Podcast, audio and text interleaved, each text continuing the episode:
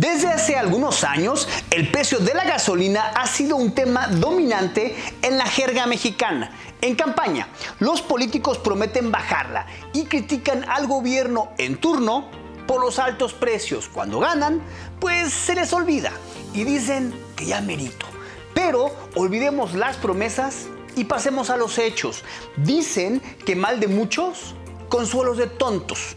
A nivel mundial, México no tiene la gasolina más cara, tampoco la más barata. En países como Sudáfrica, Egipto y Turquía, el costo de la gasolina representa un porcentaje mayor en los ingresos promedios de sus ciudadanos de lo que destina un mexicano o mexicana.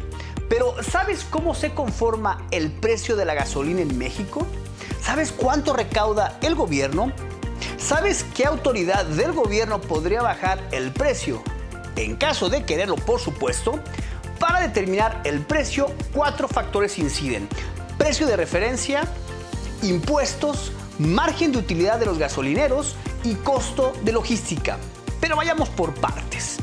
El precio de referencia es un promedio de las cotizaciones de los combustibles que están influenciadas por los precios internacionales del petróleo, que es la materia prima. El petróleo cotiza en dólares, por lo que el precio de la gasolina también es sensible a los cambios del dólar con respecto al peso. Pero la gasolina, como todo lo que se oferta en un país, paga impuesto tributario. El consumidor final paga dos impuestos por la gasolina, el ya conocido IVA y el IEPS, que son las siglas para el impuesto especial sobre producción y servicios.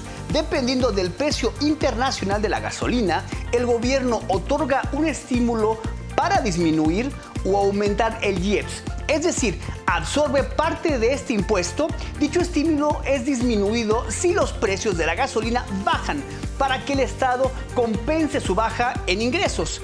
Pero la gasolina es un negocio, tanto como para el gobierno como para los gasolineros y como para cualquier negocio determina un margen de ganancia. Este porcentaje de utilidad no está regulado y se entiende que el mercado se encarga de moderarlo por medio de la libre competencia, demanda y oferta. Un cálculo aceptado es que el margen de utilidad de los gasolineros representa entre el 10 y el 20% del precio de la gasolina.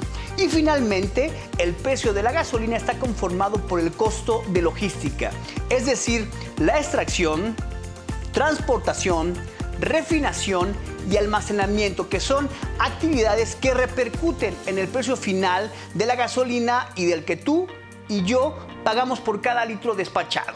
De acuerdo con Pemex, el consumo promedio anual de gasolina en México es de 765.500 barriles diarios de gasolina.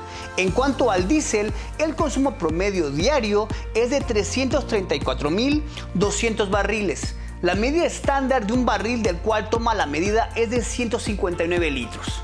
Para este año, la Secretaría de Hacienda prevé obtener ingresos por el IEPS a la gasolina y al diésel en un total de 510.702 millones de pesos. Así que ya lo sabes, cada vez que cargas gasolina, este impuesto conforma la bolsa que tiene el gobierno cada año para gastarlo al pago de vacunas, educación, construcción del Tren Maya y del aeropuerto Felipe Ángeles, programas sociales, becas, etc. Yo soy Eduardo Valdés y esto fue a fondo para Punto Neutro.